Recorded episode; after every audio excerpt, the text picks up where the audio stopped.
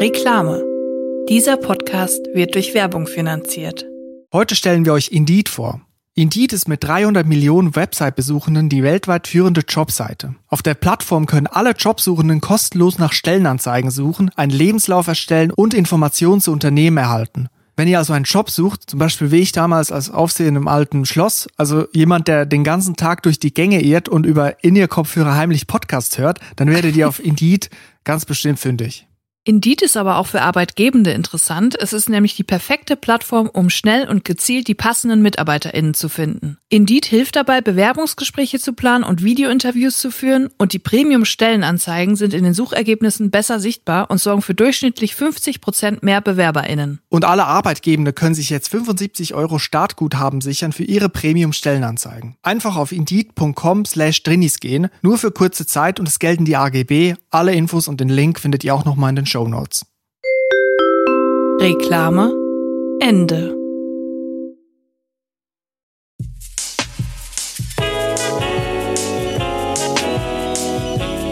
Drinnies, der Podcast aus der Komfortzone.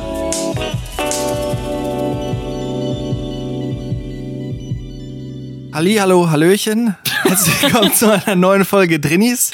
Wir Ah. hoffen, es geht euch gut und wenn nicht, ist auch okay. Dieser Podcast-Start wird aus der kalten Hose herausgespielt. Das möchte ich jetzt mal mit einem tiefsinnigen Spruch, mit einem Sinnspruch eines Vordenkers unseres Landes beginnen. Andreas Robens? Nee, fast Karl Lagerfeld. Meine Oh, Devise im Leben nee. ist, es fängt mit dir an und es hört mit dir auf. So, ich möchte direkt so ein bisschen dem Podcast Gewicht geben. Und letztens habe ich mich gefragt, was will ich eigentlich noch von diesem Leben? Sind wir mal ehrlich, es geht bald dem Ende zu. Es geht's nur noch runter. Und ich habe mir überlegt, eigentlich wünsche ich mir als Trainee natürlich ein Heim. Und zwar ein Eigenheim, dass ich nicht mehr zur Miete wohne. Und am liebsten hätte ich das so eingerichtet wie eine Mediamarkt-Filiale innen. Also 40 Fernseher, ein paar gute Geräte von Severin, eine Crepe-Platte, ein Raclette-Gerät, ein Schokobrunnen, ein Airfryer, dass ich da jeden Abend ein anderes Gerät benutzen kann. Und dann gibt's genauso eine Couch bei den Fernseher, wo ich mich zwischendurch mal ausruhen kann. Und beim Ausgang gibt's noch einen Kühlschrank mit Red Bull gefüllt. Und so 4000 Toni-Figuren und 20 CDs aus dem Genre Heavy Metal, Death Metal und Schlager. Ja. Das sind, glaube ich, die einzigen Zielgruppen, die noch CDs kaufen, oder? Ja, vielleicht, ich weiß es nicht. Man müsste mal in die Branche hineinhorchen. Das können wir hier aber nicht. Aber woran ich mich dann immer erfreuen würde, weil in meiner Vorstellung hätte ich dann natürlich ein großes Anwesen. Eine Mediamarkt-Filiale hat ja auch eine große Stellfläche.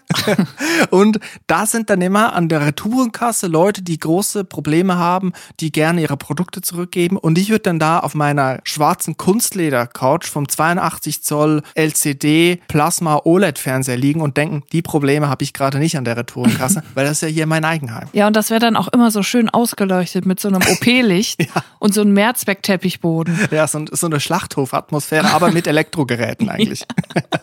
Ich weiß nicht, ob ich schon mal gefragt habe, hast du schon mal dein Traumhaus bei Sims nachgebaut? Hast du da eine Vorstellung, wie das Natürlich. aussehen würde? Mein Traumhaus steht. Also in meinen, in meinen Träumen habe ich ein Haus und da, das sieht so gut aus. Das ist so richtig, das ist so, das ist groß, aber nicht zu groß. Das ist schlicht, aber auch nicht zu schlicht. Das ist so ein bisschen nordisch. Ich habe so ein bisschen dänisch gebaut.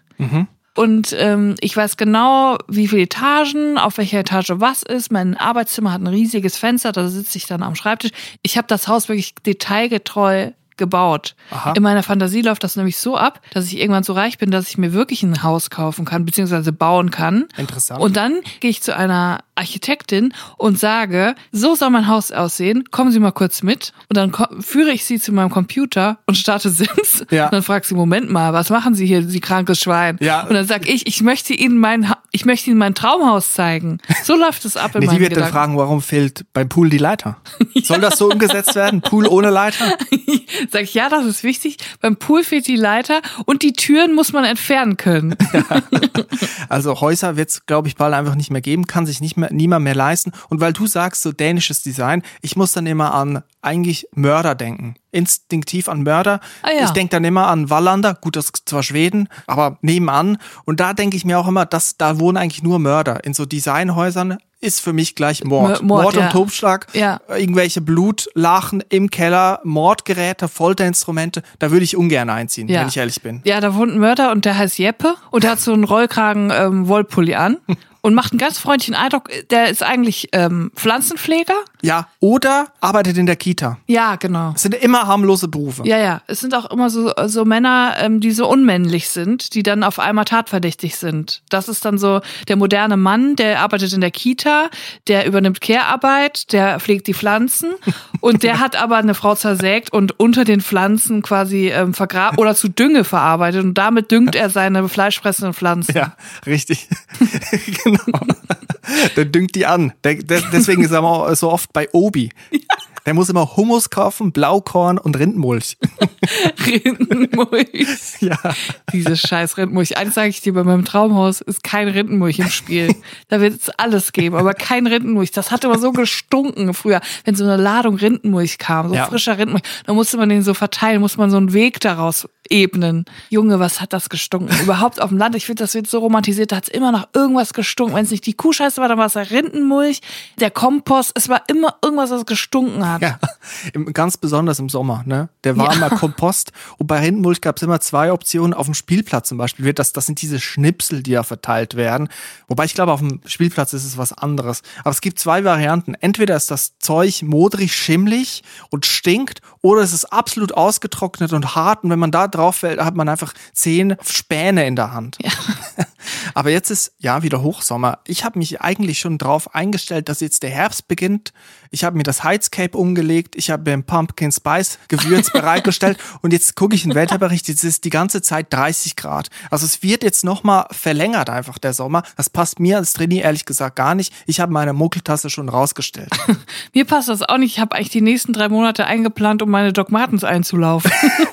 Aber es passt jetzt mir gar nicht bei 30 Grad. Aber ich habe in so einem Forum gelesen, also ich muss dazu sagen, ich habe noch nie diese Schuhe ähm, gehabt. Jetzt habe ich die, aber ich traue mich nicht, die anzuziehen, weil alle Leute im Internet schreiben, dass man dann blutige Beine kriegt, dass das wohl normal sei bei den ersten Docs. Man muss sie erstmal einlaufen. Und dann bin ich in so ein Forum geraten, wo die Leute sich gegenseitig Tipps geben, wie man diese Schuhe einläuft. Und da läuft sie eiskalten Rücken runter. Die ziehen dicke Wollsacken an, die sie richtig pitchpatsch nass machen unterm Wasser. Und dann ziehen sie schwere, nasse Socken an in die Schuhe und laufen damit tagelang durch die Stadt. Du, man lernt von den Besten, von den Skinheads in den 90er Jahren. Die haben das alles schon vorgemacht. Die haben sich Socken stricken lassen von der Oma und sind dann Freitagabend sind die rummarschiert durch die Dörfer und haben da die Schuhe einspaziert. Apropos, kleine Frage, nennen die Leute, die coolen Leute so wie du, die Schuhe einfach nur Docs? Ja, klar. Aha. Das sind die Docs, natürlich. Ja, auf jeden Fall, also das Nudelsalat machen für Partys im Garten geht jetzt wohl noch weiter. Da muss man wohl wieder die Salatschüsseln rausholen, die Tupperdosen. Der Sommer geht weiter. Es ist heiß, es ist jetzt hier auch in der Kammer heiß. Ich habe die Nackenwurst bereit, aber ich kann sie nicht einsetzen. Und das ist eine Verfehlung, finde ich. Das, ist jetzt eine, Sch- das ist jetzt eine Schwitzwurst. ja. Ich könnte allerdings auch den Salat in meinen äh, Doc Martens ähm, servieren. Vielleicht ist das auch so ein Trick. Einfach den Salat darin anrichten, eine leichte Vinaigrette und dann laufen die sich von selber ein. Kann man die nicht einfach im Römertopf bisschen einkochen und dann sind die auch eingelaufen? Werden die zu Römersandalen. Ja, oder im Airfryer oder so. Das geht doch dann bestimmt. Die Dogs für vier Stunden im Airfryer. Da werden die, wird das Leder so richtig schön geschmeidig. Das kann ich mir gut vorstellen. Vorher noch ein bisschen, mit so ein ganz bisschen Olivenöl einpinseln, bisschen ähm, schwarzen Sesam drauf träufeln und dann wird das bestimmt schön Ja, knackig. eine schöne Burrata reinsetzen. Dann wird das bestimmt ganz gut gehen, denke ich mal. Aber krass, du hast mich eben gesehen, ich bin aufgewühlt nach Hause gekommen, ich hatte ein Erlebnis und ich habe direkt zu dir gesagt, Chris, ich erzähl's dir später im Podcast. Und du hast gesagt, was ist denn jetzt los? Und jetzt muss ich es auch wirklich erzählen, weil was ich schon wieder erlebt habe, es war so. Kurz zur Illustration, du hast ausgesehen wie jemand bei Mediamarkt in der Retourenkasse, aber nicht in Reichweite vom Red Bull Kühlschrank. Also konntest nicht noch auf ein kühles Getränk zurückgreifen. Du hattest eine rote Birne. Du warst etwas, ja, ich möchte sagen, in Eile gehetzt, bist dann nach Hause gekommen und hast erst mal die Tasche fallen lassen. Ja, ich war fix und alle. Ich hatte so einen Termin, also ich fange mal vorne an. Ich habe einen Termin gemacht. Ich wollte mal mich beraten lassen bei einer Kosmetikerin, die Lasern anbietet, Haarent Laser-Haarentfernung anbietet. Mich hat das einfach interessiert und die bieten so unverbindliche Beratungsgespräche an. Ich wollte mal hören, was kostet das, wie lang dauert das, wie hoch ist die Wahrscheinlichkeit, dass das funktioniert, bla bla bla. Hab da eine rausgesucht, die leider von mir 40 Minuten entfernt war. Ich musste dahin juckeln. Es war eine Kleinstadt, wirklich eine sehr Kleinststadt, möchte ich sagen. Es war eine Kleinststadt, in die ich fahren musste mit meinem Auto. Ich bin gejuckelt, ich bin dahin gejuckelt, bin auf den Parkplatz gefahren und mir war so heiß. Es war so heiß draußen, es war richtig schwül, es war heiß. Ich hatte ein langärmeliges Oberteil an, weiß Gott warum. Mir war so heiß und ich hatte so Angst, dass ich so mega schwitzen werde. Kennst du das, wenn man irgendwo hingeht und man hat so richtig Angst, dass man da schwitzt? Ja, kenne ich. Da muss man irgendwie versuchen, sich vorzubereiten. Am besten so wie der Papst mit dem Papamobil auf einer Sänfte, wo jemand ihm einen zufächert. Ja, das hätte ich gern gehabt, hatte ich aber nicht. Und dann war ich um fünf Minuten vor meinem Termin, habe ich gedacht, so, jetzt steige ich mal aus dem Auto aus und laufe mal Richtung diese, wie nennt man das, Räumlichkeiten, Praxis, wie auch immer. Dann rief mich eine Nummer an, unbekannt, aber ich habe schon geahnt, das muss ja die Person sein. Also gehe ich mal besser ran. Ich bin rangegangen, super nette Person, sagt mir, ähm, ob ich denn wüsste, wo ich hin müsste. Und ich habe gesagt, nee, ich war hier noch nicht, ich kenne mich hier null aus. Dann hat sie gesagt, ja, es ist ein bisschen schwierig zu finden. Da vorne, da ist dann so ein, so ein Park und da ist dann so ein kleiner Weg und da muss ich den kleinen Weg nehmen und dann links neben dem Busch.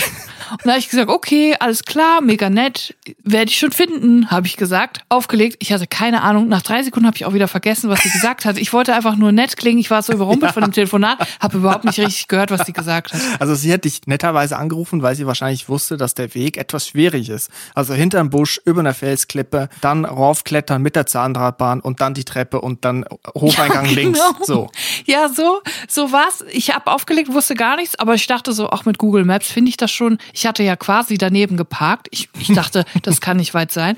Ich, ich laufe um dieses Gebäude rum und es gibt einfach keinen Eingang. Es gibt keinen Eingang zu dem Gebäude, wo bei Google Maps stand, dass es da ist. Und dann habe ich gedacht, okay, jetzt laufe ich halt mal um dieses komplette Gebäudekonstrukt, was ein, so ein ganzer Block war, laufe ich einmal komplett rum. Vielleicht gibt's ja von irgendeiner Seite einen Eingang und bin dann losgelaufen und ich merkte, es wird immer, der Abstand wird immer größer. Ich gehe, entferne mich immer weiter von Google Maps vom Ziel, immer weiter. Und ich merke auch jetzt, ich hatte meinen Termin um elf, ich hatte, es war schon fünf nach elf. Und ich mhm, dachte so, mhm. scheiße, scheiße, scheiße. Und dann bin ich weitergelaufen. Ich habe mich aber nicht getraut, sie wieder anzurufen und zu sagen, Entschuldigung, können Sie nochmals erklären, wie ich da hinkomme? Ich habe mich verlaufen. Es war mir so peinlich. So, dann bin ich weitergelaufen und dann war ich plötzlich aus dem Nichts in einer Einkaufsstraße. Auf einmal war das so eine kleine Innenstadt mit so einer Einkaufsgasse. Und ich sagte jetzt mal eine Sache, und das muss, es ist wirklich nicht böse gemeint, liebe Leute, regt euch nicht auf. Aber Leute auf dem Dorf bummeln. Die bummeln. Nein, es tut mir leid, ich komme selber vom Dorf. Ich weiß es genau, wenn ich nach Hause fahre, verfalle ich in alte Muster und fange wieder an zu bummeln. Die Leute laufen einfach langsamer. Jetzt lass die doch mal bummeln. Können die doch nicht dafür, dass du Google Maps nicht lesen kannst. ja, die, das Problem ist, die Straße war so eng und die Leute haben so gebummelt, dass ich nicht dran vorbeigekommen bin. Ich konnte auch nicht überholen, weil die keinen Platz gelassen haben. Du musst sie eine Fahrradklingel mitnehmen in die Hosentasche und dann halt einmal klingeln, dann gehen die schon zur Seite. Junge, so ein Ring für die Hand, wo so eine Klingel dran ja. ist. Ja, jedenfalls musste ich mich dann da durchkämpfen, bin einmal komplett um den Block laufen. Auf einmal war es zehn nach. Ich dachte so, scheiße, jetzt bin ich schon zehn Minuten zu spät. Und dann sehe ich, mein Handy vibriert. Die Frau ruft wieder an ich wieder rangegangen und sie so, ja, wo bleiben Sie denn? Und ich so, ja, es tut mir leid, aber ich habe mich verlaufen. Können Sie noch mal sagen? Und dann sagt sie, ja, wo sind Sie denn? Und ich gucke mich so um ich, und ich sag so, ähm, ja, also hier ist eine Sparkasse. Ich stehe gerade vor einer Sparkasse und sie, Sie stehen bei einer Sparkasse? Das ist ganz woanders.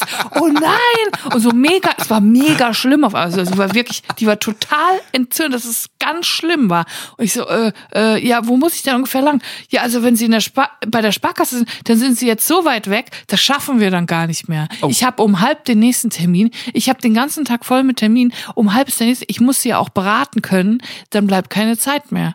Ich so, nein, nein, nein, das kann nicht sein. Ich bin jetzt hier 40 Minuten hingefahren. Also habe ich nicht gesagt, aber gedacht. Ich war am Schwitzen. Es war so heiß. Ich, mir lief der Schwein. Ich dachte, und ich wusste aber, ich muss jetzt da unbedingt hin, sonst muss ich wann anders nochmal hin. Und dann meinte sie zu mir, ja, Sie können, wir, wir, müssen den Termin verschieben, das schaffen wir jetzt nicht mehr. Sie kommen viel zu spät. Und dann habe ich gesagt, ja, es muss doch hier irgendwo hin, es kann doch gar nicht so weit sein. Dann hat sie gesagt, wie passt es Ihnen denn Samstag? Und ich schon so im Kopf schon so Alarmglocken an, Samstag, Samstag, mein heiliger Samstag, Samstag schön ohne Hose zu Hause sitzen, Sim spielen, mein Fohlen trainieren. Nein. Habe ich gesagt, nein, das geht nicht, nein, das geht nicht. Und sie war schon am Termin Termin machen. Ja, Samstag, also da könnte ich zwischen neun und zehn und ich renne wie der Blitz und sehe auf einmal diese Kirche und dann hat es bei mir im Hirn auf einmal Klick gemacht. Die Kirche hat sie erwähnt. Gegenüber von der Kirche, da durch den Park und dann links vom Busch. Auf einmal sehe ich das. es war noch so, sagen wir mal, 200 Meter entfernt. Und ich habe gesagt, ich bin schon da, ich bin schon da. Wir müssen das nicht verschieben. Und dann guckte sie aus dem Fenster und hat gesagt, aber ich sehe sie doch gar nicht. und ich so, noch 200 Meter, ich bin hier hinten. Huhu. Hab so über die Straße. Es war so, es hat überhaupt nicht meinem Naturell entsprochen. Ich habe telefoniert mit einer fremden Person, währenddessen wild gewunken, mitten in, der, mitten im, in diesem Kaff da, an der Kreuzung auch noch, ne? Ich war so geschwitzt. Und dann sagte sie, ja, ich bin hier oben, im vierten Stock ganz oben. Wir haben leider keinen Lift, Sie müssen die Treppen hochkommen. Aber wir müssen uns jetzt wirklich beeilen. Sie müssen sich jetzt beeilen. Also bin ich vier Stockwerke hochgerannt, bis unter das Dach. Ich kam da an, Chris, ich sah aus wie ein voller Waschlappen den man so einmal so ausfringen konnte. Wirklich, das war wirklich hart. Die war zum Glück mega nett und hat dann alles so richtig schnell, die hat mir so ganz schnell erklärt, so geht das, so geht das, so geht das, hat mir alles innerhalb von zehn Minuten erklärt. Happy End. Ich habe geschwitzt wie ein Schwein. Sie hat mir ein Tuch gegeben, damit habe ich mir mal das Gesicht abgetupft, weil ich so geschwitzt habe. Und dann hat sie gesagt, oh, das macht doch gar nichts. Dann war es mir so unangenehm, habe ich gesagt, kann ich das Tuch hier irgendwo in den Müll werfen? Und dann sagt sie zu mir, oh, das können Sie mir geben. Und ich schon so, äh, habe ich dir das so gegeben? Und dann hat sie gesagt, oh, das macht doch nichts. Ich sehe doch ganz andere Sachen. Ich mache ja auch Intimlasern. habe ich gesagt, alles klar. Ja, das war die Situation, wo ich jetzt eben rausgekommen bin. Deswegen kam ich nass geschwitzt mit roter, rotester Birne zu Hause an. Aber warum, also warum bist du nicht einfach da hingegangen, wo Google Maps gesagt hat, wo du hingehst. Ja, das ist nämlich der Fehler. Und, und hier kommt jetzt der, der entscheidende Punkt. Es war gar nicht mein Fehler. Google, bei Google Maps war das noch bei einem anderen Gebäude eingezeichnet, wo sie früher waren. Die sind umgezogen. Aha. Bei Google Maps war aber noch die mhm. alte Adresse und die stimmte aber nicht mehr. Und da kam man gar nicht rein in dieses Gebäude. Es war 200 Meter weiter, aber in die andere Richtung, das neue Gebäude. Ja. Deswegen konnte ich es gar nicht wissen. Ich sag hier auch, äh, der Zwei-Quellen-Grundsatz gilt. Also wenn ich irgendwo einen Termin habe, ich bereite mich akribisch vor. Google Maps, Google Street View, Apple Karten. Es werden mehrere Quellen hinzugezogen. Die Gebäude werden von allen Seiten angeguckt. Eigentlich so wie ein KGB-Spitzel, der jetzt eine Sabotage plant. Grundrisspläne werden studiert. Wenn da steht Hofeingang links, zweite Tür links, da bin ich verloren. Da muss ich mich vorbereiten. Da muss ich genau gucken mit den Satellitenbildern, wo muss ich da lang? Da wird das Impressum auf der Website gecheckt. Stimmt die Adresse überein? Wo muss ich da lang? Ich glaube auch leider, ich bin jetzt in einem Alter, wo ich, ähm, wenn ich irgendeinen Termin habe, eine halbe bis dreiviertel Stunde vorher vor Ort bin. Erstens, um einen Parkplatz zu finden und zweitens, um nochmal richtig die Adresse ausfindig zu machen vor Ort, damit ich sicher weiß, dass ich richtig bin. Ja, also ich bin auch so, ich bin dann zu früh da. Natürlich, Ready Move, man ist zu früh, auch wenn man irgendwie verabredet ist mal, zu früh da, halbe Stunde. Und dann gilt es natürlich zu gucken, wo kann man noch die Zeit rumkriegen, ohne dass man beim Warten erwischt wird. Weil es kann natürlich auch die andere Person zu früh da sein. Peinlich ist auch, wenn man ähm, bei jemandem eingeladen ist und die Person hat einen Hund und man ist zum ersten Mal dort eingeladen und ist zu früh und dann setzt man sich unten noch mal kurz in den Park, weil man denkt, das ist ja mega peinlich. Ich bin um sieben eingeladen, aber ich bin um sechs schon hier. Dann setze ich mich mal lieber in den Park und tue so, als wäre noch ich noch nicht da. Und dann muss die Person aber noch mal mit dem Hund raus. ach du hier? Ja, ach was? Ich war zufällig eh in der Ecke hier gerade. Das ist so ein bisschen unangenehm. Ja, und hier auch mein Tipp, Kirchen, die sind offen, ein offenes Haus. Sie inszenieren sich ja als Oasen in, der, in den Metropolen beispielsweise. Was ich da auch vermisse, ist ähm, eine Toilette eine öffentliche Toilette. Manchmal muss man auf die Toilette, wenn man unterwegs ist. Da würde ich mir wünschen, dass die Kirche noch mehr Oase wird und äh, Hygienedienstleistungen anbietet. Also Toilette, vielleicht eine Massage, vielleicht auch, wer weiß, Lasering könnte man auch vorstellen als Konzept. Ich meine, die Kirchenaustritte werden immer mehr. Auf jeden Fall, da ist es auch zwischen den Kirchbänken, die sind leer, bekanntermaßen. Da kann man sich gut verstecken, wenn man mal zu früh ist, in der Kirche hinterm Weihwasser. Ich finde, in der Kirche fehlen auch immer so Softgetränke oder so ein Snackautomat, so ein Selectorautomat. Ja. Mal so eine kleine Auswahl anbieten. Dass man einfach so weiß, in der Kirche, da gehe ich hin, um zu verschnaufen. Ja. Das ist die Autobahnraststätte für Fußgänger. Ja. Ja. Da fährst du rechts ran, da gehst du mal kurz rein, da bist du dann mal für dich, da kannst du mal ausatmen, da kannst du mal schön Snickers ziehen. Guck mal, das ist wieder beim Thema Mediamarkt, das ist die Schlange, die sich da so links, links, rechts schlingelt und dazwischen hast du noch irgendwelche Handyhüllen, ein, äh, irgendwelche Schlüsselanhänger. Und dann kommt der Red Bull Kühlschrank und das ist ein kurzer Zwischenhalt, wo man sagt, warum steht da eigentlich nur Red Bull drin? Keine Ahnung warum, aber da kann man sich mal kurz bisschen erfrischen. Und innehalten Und so sollte auch die Kirche sein. Also warum investiert nicht Didi Mateschitz, der Österreicher, der Red Bull-Besitzer, in Kirchen, damit wir da einen Red Bull-Automaten stehen haben? Ich finde, auch mehr Kirchen sollten von Red Bull gesponsert werden. Das würde unserer Gesellschaft jetzt gerade noch fehlen. Ganz ehrlich, ich glaube, da treffen zwei Welten aufeinander, die gar nicht so unterschiedlich sind. Die beide denken, sie wären Gott. Auf jeden Fall, also zu früh da sein, auch nicht gut. Aber wie wir jetzt gesehen haben, Julia, du warst zu spät, auch nicht gut für Trainees. Nee, überhaupt nicht gut. Ich muss mich davon jetzt erstmal erholen und da muss ich sagen, Gott sei Dank, ich bin ja eigentlich aus der Zeit raus, wo ich renne. Ich habe das ja irgendwann mal gesagt, ich renne nicht mehr. Ich bin jetzt aus dem Alter raus. Das ist würdelos, sieht bei mir nicht gut aus. Es bringt einen zum Schwitzen. Aber das war der Moment, wo ich so ganz kurz im, im Hirn entschlossen habe, entweder du rennst jetzt oder du musst Samstag nochmal wiederkommen. Und da war mir klar, jetzt muss ich rennen. Ja. Da bin ich die 200 Meter wirklich gerannt, plus die Treppen hoch. Ich bin gerannt. Und das habe ich, Chris, das habe ich seit Jahren nicht mehr gemacht. Ich konnte danach erstmal kurz nicht reden, deswegen habe ich einfach die Frau die ganze Zeit reden lassen und ich habe dann einfach in der Zeit einfach ein- und ausgeatmet. Das waren die ersten fünf Minuten meine, meiner Anwesenheit. Ich glaube auch, Rennen ist ein Wohlstandsding, was man dann nicht mehr macht. Also ich glaube nicht, dass Carmen Geis noch rennt in ihrem Leben. Ich glaube auch nicht, dass Carmen Geis noch Fahrrad fährt. Deswegen bin ich der festen Überzeugung, dass Kim Kardashian hat vielleicht mal Fahrradfahren gelernt, hat es aber mittlerweile wieder verlernt, weil warum sollte sie Fahrrad fahren? Außer vielleicht Spinning zu Hause. Reiche Leute können nicht Fahrrad fahren. genau. Ich habe mal beschlossen, in meiner Zeit im Schloss auch nicht mehr zu rennen, weil manchmal hat man so aus einem anderen Raum was gehört, ein Poltern oder jemand, der irgendwie gesagt hat, guck mal, ich stehe hier auf dem Stuhl, auf diesem Sessel aus dem 17. Jahrhundert, der ist bestimmt tausende von Franken wert, da stelle ich mich jetzt mal drauf mit meinen dreckigen Wanderschuhen. Und da habe ich auch gesagt, da renne ich nicht. Weil wenn ich nicht renne, dann löst sich das Problem von selber. Zwei Dinge im Schlossmuseum habe ich gelernt, nicht mehr zu rennen und Zeit auszusetzen. Zwei Stunden warten ist für mich kein Problem mehr. Also falls ich doch mal irgendwo zu früh bin, zwei Stunden, die kriegst du gut rum. Mein Trick war immer 20 Minuten Tranchen. 20 Minuten kannst, ist so eine Zeit, die du gut überbrücken kannst. Du denkst das von 20 Minuten zu 20 Minuten. Da hast du dreierlei 20 Minuten in einer Stunde. Das machst sechserlei in zwei Stunden. Das kannst du gut überbrücken. Also ich habe dann manchmal so gemerkt, oh, es ist erst 16 Uhr, noch zwei Stunden bis Feierabend. Jetzt denke ich in 20 Minuten Tranchen und dann komme ich meinem Ziel dann näher, endlich nach Hause gehen zu können. Ja, und du musst das dann auch aufteilen. Also 20 Minuten auf dem Klo sitzen, dann 20 Minuten Podcast hören, 20 Minuten in der Besenkammer verstecken. Und Ja. dann musst du das wie beim Sport, wie beim Krafttraining, musst du das dann wiederholen. A, zwölf Sätze. 20 Minuten Klo. Und das ist dann auch irgendwie eine Art Sport. Man hat eine, eine gute Einteilung für sich und die Zeit geht schneller rum. Richtig und essentiell natürlich nicht auf die Uhr gucken. Ich hatte mal im Zivilschutz dieses Pendant zum Militär, wegen Wehrpflicht habe ich auch schon mal erzählt. Dann geht man dahin, wo jeder irgendwie ein Leiden hat. Ich bin ja Nachtwandler, musste zum Zivilschutz und da mussten wir mal für ein Turnfest, für das eidgenössische Turnfest, mussten wir so Zelte aufstellen, so 200er, 300er Festzelte, weißt du, wie auf dem Schützenfest. Und es war Hochsommer, es war 35 Grad und ich habe nach 10 Minuten gemerkt, ich bin ein Schwächling, ich bin absoluter Lauch, ich schaffe keinen von diesen Aluminium-Stahlträger mehr zu tragen. Ja. Und ich wurde aber dafür verdonnert, einen ganzen Tag das zu machen, von die Träger von einem Haufen zum anderen zu tragen.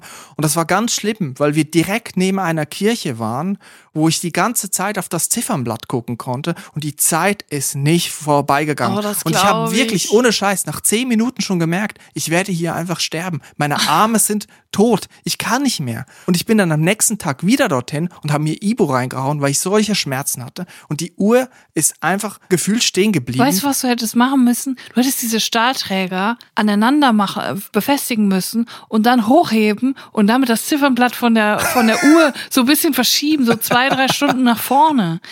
Haben die nicht hochgereicht oder was? Na, ich habe dann einfach beschlossen, ich bin dann öfters mal zur Toilette gegangen, weil da muss man auch einen weiten Weg gehen, nämlich zur Schule nebenan, weil es gab da keine Toilette auf diesem Oh, Gelände. schade. Da musste man da fünf Minuten gehen und da bin ich halt jede Stunde bin ich dahin und bin da auch für zehn Minuten geblieben. weil ich habe gemerkt, so zehn Minuten ist eine Zeit, wo es nicht direkt auffällt, dass man weg ist. Ja, weil andere gehen rauchen und man selber kann sich dann auch mal kurz rausziehen. Richtig, genau. Julia, damit Leute, die diesen Podcast hören, nicht zu spät sind mit irgendwas, nicht irgendwas vergessen, was sie nicht vergessen sollten, dass sie zu Termin pünktlich erscheinen, dass sie nicht zu spät sind, damit sie den Grundrissplan eines Gebäudes studieren können, damit sie Google Street View angucken können, und zwar rechtzeitig, haben wir einen Dienst ins Leben gerufen, die freundliche Erinnerung. Eine Rubrik, wo wir unsere HörerInnen an ihre wichtigen Termine erinnern können. Das ist richtig. Und wir haben eine Einsendung bekommen. Da geht's nicht um einen Termin, sondern geht's um eine Übergabe, die immer wieder verpasst wird. Und das ist eine traurige Sache. Und deswegen müssen wir hier einmal die Rubrik Die freundliche Erinnerung einschieben. Schieß den Vogel ab.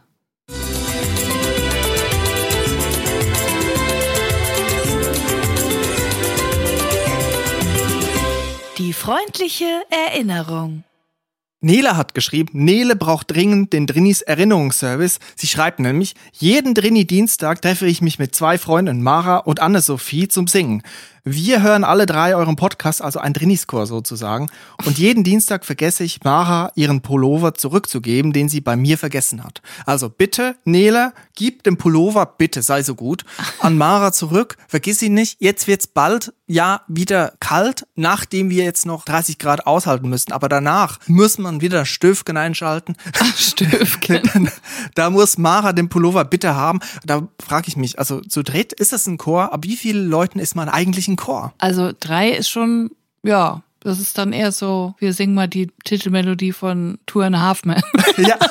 Mann, Mann, Ist das, ist das vielleicht ein Barbershop-Trio? Ja, aber ich kenne nur Barbershop Quartett, aber vielleicht geht's auch schon zu dritt.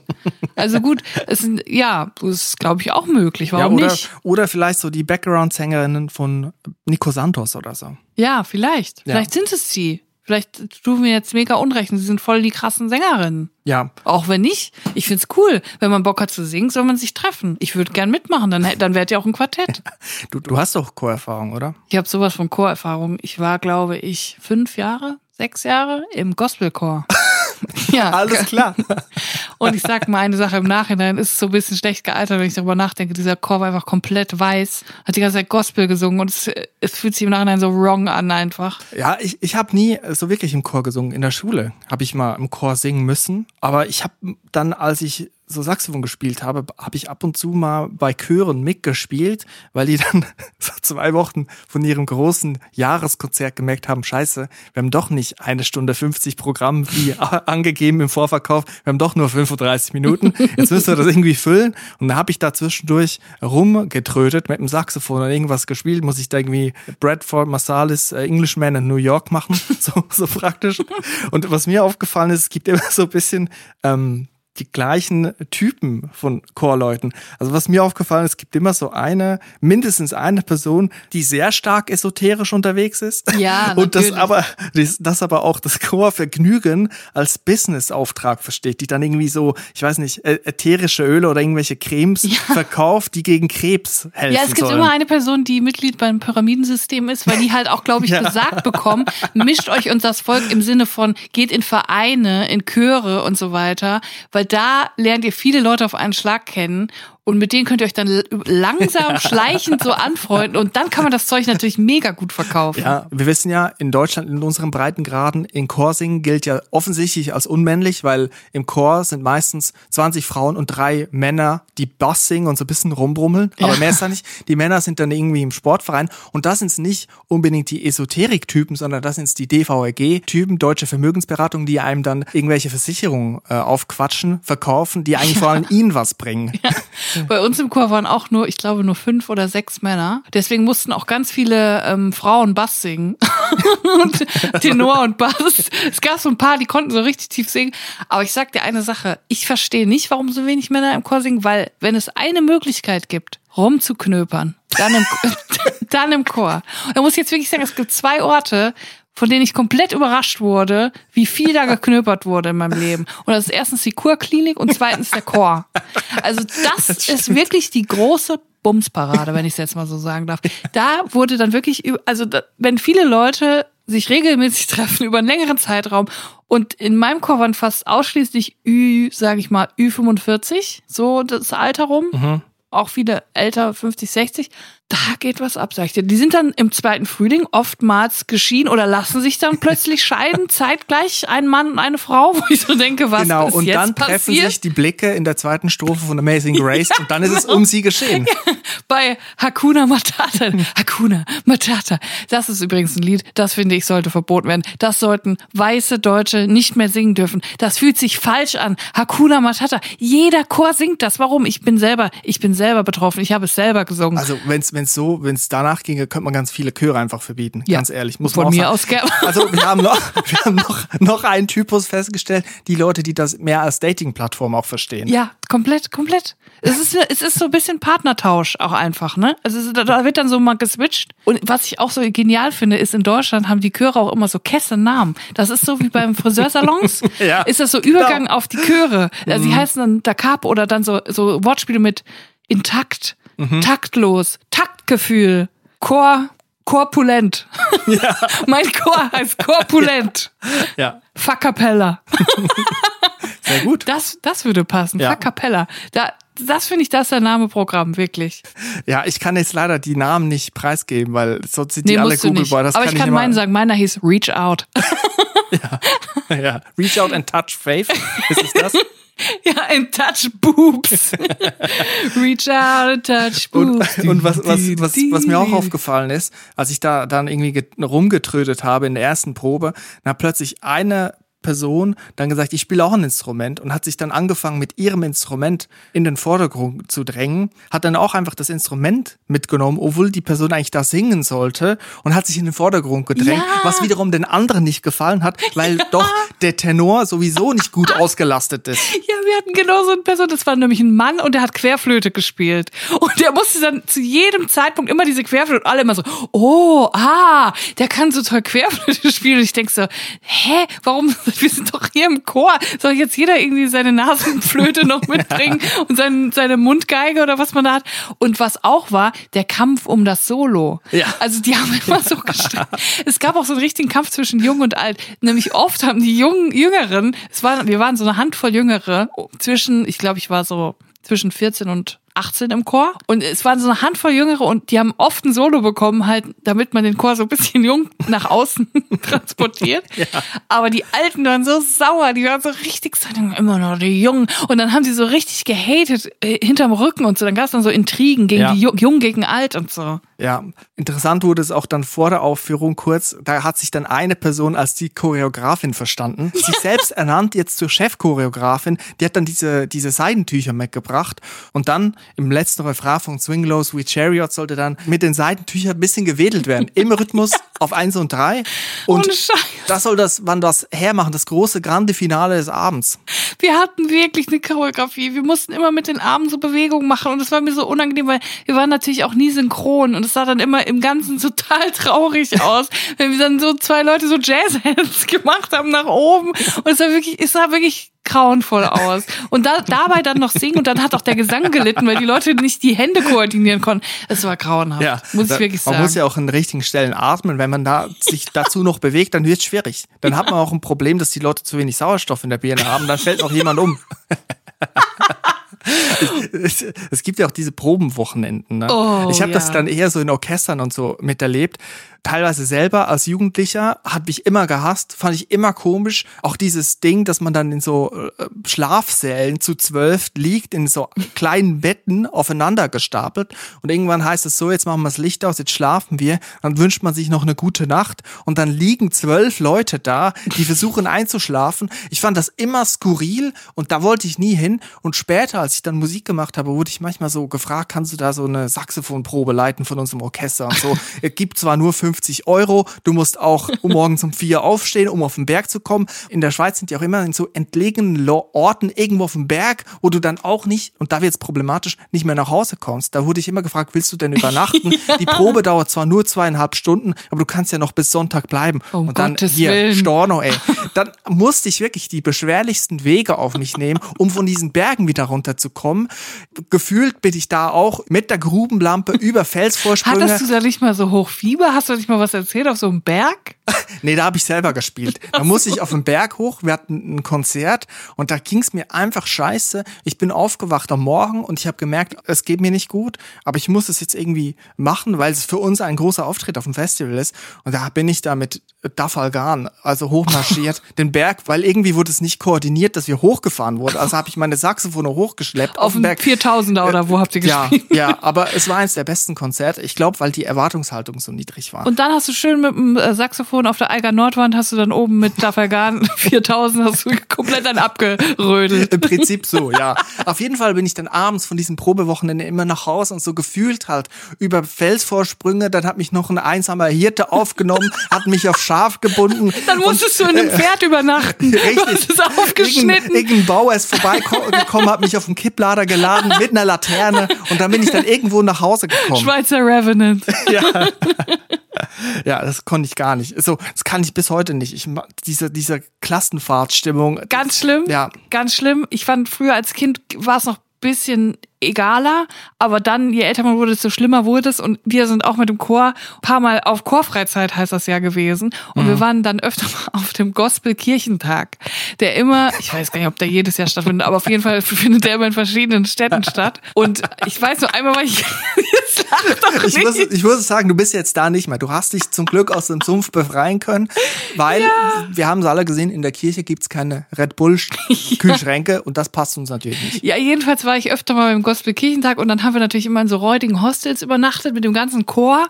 Und das war mir natürlich gar nicht recht, vor allem weil ich auch wusste, da wird geknöpert. Die Alten, die knöpern, die sind dann abends immer noch weg und dann trinken die irgendwie, ähm, dann trinken die irgendwie zwei, drei Latte Macchiato zu viel und dann wird da geknöpert halt. Da, da hat man halt plötzlich im Schlafsaal der Tenöre auch mal einen Sopran gehört, sag ich mal so.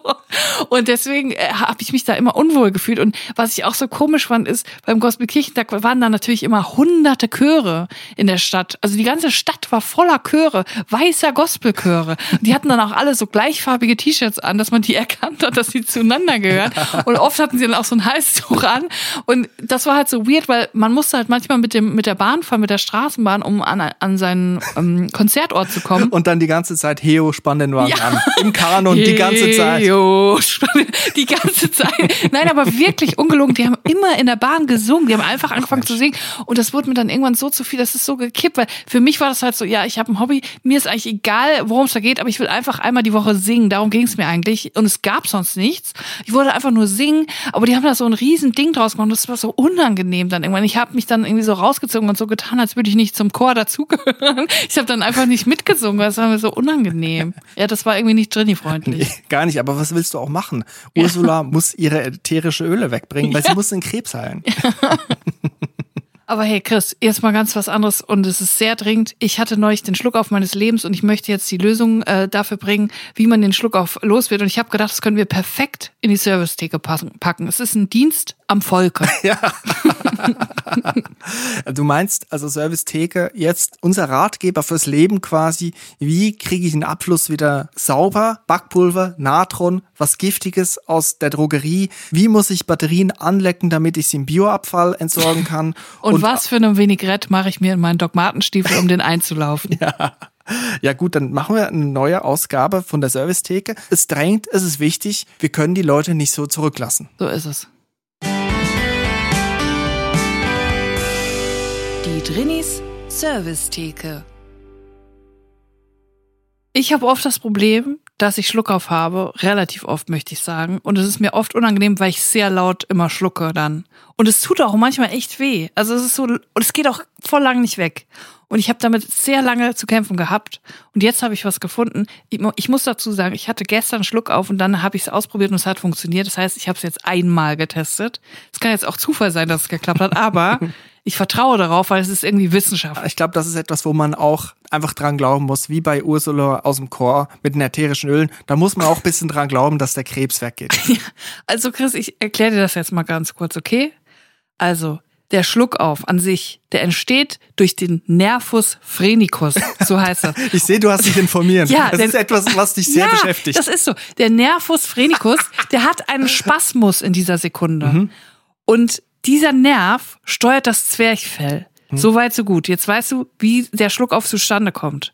Diesen Spasmus vom Nervus phrenicus kann man aber lösen, indem man eine Hyperkontraktion macht. Und jetzt fragst du dich wahrscheinlich, wie geht das denn? Was muss man denn dafür machen? Muss ich mich mhm. auf den Kopf stellen und dreimal um mich selbst drehen? Nein, es ist mega einfach. Und zwar, du musst dreimal scharf durch die Nase einatmen. Mhm. Und das erste Mal davon tief einatmen. Und die anderen zwei nur kurz, aber sehr scharf. Also du machst. und dann hältst du die Luft 15 bis 20 Sekunden an und lässt sie dann ganz leise, langsam wieder ab. Ich habe das einmal gemacht und es war sofort weg. Ja. Ich schwöre es dir. Also Erfolgsquote von 100 Prozent. Ja, zumindest in meiner nicht repräsentativen Studie, die, die nur mit mir durchgeführt wurde, ein einziges Mal. Nee, aber ernsthaft, es ist etwas, was mich auch beschäftigt. Du sitzt im Wartezimmer, noch schlimmer, du bist bei der Zahnärztin auf dem Stuhl, die wollen dir gerade alle vier Weisheitszähne rausholen und du sagst, nee, sorry, geht gerade nicht, hab einen Schluck auf. Ja, Was machst du dann? unangenehm. Performen, performen, performen. Ja, das ist wichtig. Und deswegen merkt euch Leute, Schluck auf, dreimal scharf durch die Nase einatmen, das erste Mal tief, dann 15 bis 20 Sekunden anhalten und dann langsam durch den Mund wieder ablassen, die Luft. Ja, oder Hakuna Matata im Dreierkanon, das hilft auch. Heyo, spann den Wagen an. Richtig. Ich habe auch was für die Servicetheke. Oh. Wir haben letztens den Fall besprochen von Messern und Scheren und anderen Produkten, die in Plastik eingeschweißt sind, dass man eigentlich nicht öffnen kann. Man muss förmlich den Presslufthammer holen. Man kriegt es mit einer Schere oder einem Messer nicht geöffnet. Wir hatten so die These aufgestellt, dass diese Messer so gut verpackt sind, weil man dann merkt beim Auspacken, dass man dringend schärfere Gegenstände in seinem Haushalt braucht, damit dann nochmal so ein Verlangen entwickelt wird, Ja. ausgelöst wird bei den KundInnen. Wir haben ein paar Nachrichten bekommen aus dem Einzelhandel. Dort wird gesagt, kolportiert, dass diese Messer und Gegenstände so gut eingeschweißt sind, damit damit man sie nicht so leicht klauen kann. Also aus der Packung nehmen. Ich finde, man kann sie ja trotzdem dann klauen in der Packung. Ja, natürlich. Also da fi- finde ich noch die, da finde ich die Erklärung noch ein bisschen schwach von der Herstellerseite, muss ich sagen. Aber viel wichtiger. Ich habe jetzt gesehen und gelernt, wie man so eine Packung aufmachen kann, weil mit Schere und Messer geht's ja oft nicht. Die sind so krass eingeschweißt. Jetzt sag es doch. Das ich kann nicht mehr. Nur lösbar mit einem Dosenöffner. Du musst den Dosenöffner nehmen, den man so einklemmen kann an der Aluminiumdose und statt an der Aluminiumdose benutzt man den am Plastik. Nein. Man spannt den Rand der Packung ein und dreht den Dosenöffner ganz normal zu und fährt dann am Plastikrand der Verpackung entlang. Nein, das sagst du jetzt einfach. So wurde es mir zugetragen. Das ist mein Service-Tipp in der Servicetheke für diese Woche. Schwierige Verpackung, schwer zu öffnende Verpackung mit dem Dosenöffner öffnen. Also wenn das funktioniert, ne? Dann weiß ich auch nicht, dann kriege ich wahrscheinlich vor Schrecken Schluck auf oder so. Also Das ist wirklich, wenn das funktioniert. Aber da muss ich auch sagen, jetzt wird's dann auch wieder kompliziert, weil ich habe immer sehr große Schwierigkeiten mit meinem Dosenöffner eine Dose aufzumachen. Also ich möchte sagen, von zehn Mal kriege ich fünfmal die Dose nicht auf. Es ist immer so 50-50, ob ich sie aufkriege. Oder ob ich einfach nur so ein komisches Loch in die Dose mache und nicht mehr weiterkomme und dann die Dose so verbogen ist. Ich weiß nicht, ob ich, ob es an meinem Dosenöffner liegt oder an mir, aber wie man richtig eine Dose öffnet, das machen wir dann beim nächsten Mal. Aber jetzt wissen wir, dass man mit dem Dosenöffner auch eine Plastikverpackung aufkriegt. Das ist aber wirklich sehr interessant, wäre ich nie drauf gekommen. Mir wäre nur wichtig zu klären, ob man denn die Plastikverpackung trotzdem noch brauchen kann, um die Gurken um Möhren zu schneiden. Weil das ist aber ja die andere These, dass das Plastik dann schärfer ist als das eigentliche Messer. Ich glaube, du kannst mit dem Dosenöffner die Verpackung vom Messer aufmachen und mit der Verpackung danach die Dose aufmachen. Und so schließe ich dann den Kreis. Du weißt aber auch, Chris, die Servicetheke ist immer für mich die Zeit der Produktrückrufe. Ich bin die zuständige Person, was Produktrückrufe angeht. Ich möchte euch da draußen warnen, dass ihr ein paar Produkte äh, im Auge habt, die zurückgerufen wurden. Und ich möchte direkt in die Welt der Genussmittel eintauchen. Ich habe was gefunden. Es gibt einen Rückruf. Die Bacardi GmbH ruft 250 Milliliter Dosen von Bacardi Spiced and Cola zurück, welche auf der Vorderseite mit 5% Volumenprozent Alkohol gekennzeichnet sind. Wie das Unternehmen mitteilt, enthalten die Dosen das Bacardi Spiced and Cola Getränk mit 10% Vo Volumenprozent Alkohol, welches in Deutschland vertrieben wird. Also, ihr denkt, die Dose Bacardi Spiced and Cola hat nur 5%, das knallt aber richtig rein, 10%. Gebt euch da in Acht lieber. Sprich, es hat doppelt so viel Alkohol drin. Also wenn ihr dann Freitagabends mit 220 auf die A3 fahrt, nicht acht Bacardi trinken, sondern nur vier. Shoutout an runter von Gas an dieser Stelle. Aber ich habe hier auch noch was und zwar da kommen wir direkt wieder zum nächsten Getränk. Geht's um Tee. Die Klaus Reformwarm Service Team GmbH und die Plural Vertriebs GmbH informieren über den Rückruf des Artikels Hemp and Herbs Hanfkräutertee der Marke Dutch Harvest. Wie mitgeteilt wird, wurde laut einem vorliegenden Gutachten ein zu hoher Gehalt an THC im Produkt analysiert. Das Produkt verstößt somit gegen das Betäubungsmittelgesetz und muss sofort zurückgerufen werden. Da bin ich auch ganz sicher, das würde ich sofort zurückgeben, wenn da viel zu viel THC drin ist. Also Leute, bitte, holt den Tee, packt den ein, luftdicht und verschickt den bitte an die folgende Adresse, wie hieß nochmal von unserem Management. Ich, wir nehmen das dann an und wir werden das natürlich fachgerecht entsorgen. Ich frage mich, was passiert, wenn man dann Pacati Cola trinkt und dann noch so einen Tee hinterher. Schönen Dutch Harvest. Das müsste sich dann doch wieder ausgleichen. Da kann man doch damit 220 Sachen auf die Autobahn, oder? ja, da geht das dann wieder. ja. Also Produktrückruf oder das Gegenteil, behaltet es unbedingt und verkauft es teurer vielleicht. Ja, auf Kleinanzeigen. Reseller. Ja. Gut, dann kommt die Service-Theke hiermit zum Ende. Alle sind gewarnt, wir wissen Bescheid. Wir gehen mit, um, gutem, mit einem guten Gefühl in die neue Woche. Ich würde sagen, wir hören uns dann nächste Woche wieder. Julia, so machen wir es. Nächste Woche, Trini-Dienstag, sind wir wieder da. Sehr gerne. Es hat mir sehr viel Spaß gemacht. Es macht mir jede Woche sehr viel Spaß mit dir und deswegen freue ich mich jetzt schon auf die nächste Aufnahme. Vielen Dank fürs Zuhören und auf Wiederhören. Tschüss. Tschüss.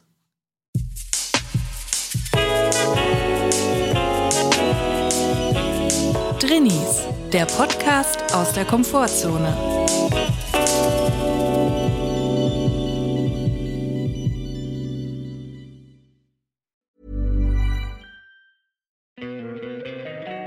Don't you love an extra $100 in your pocket? Have a TurboTax expert file your taxes for you by March 31st to get $100 back instantly. Because no matter what moves you made last year, TurboTax makes them count. That means getting $100 back and 100% accurate taxes only from Intuit TurboTax. Must file by 331. Credit only applicable to federal filing fees with TurboTax full service. Offer can be modified or terminated at any time.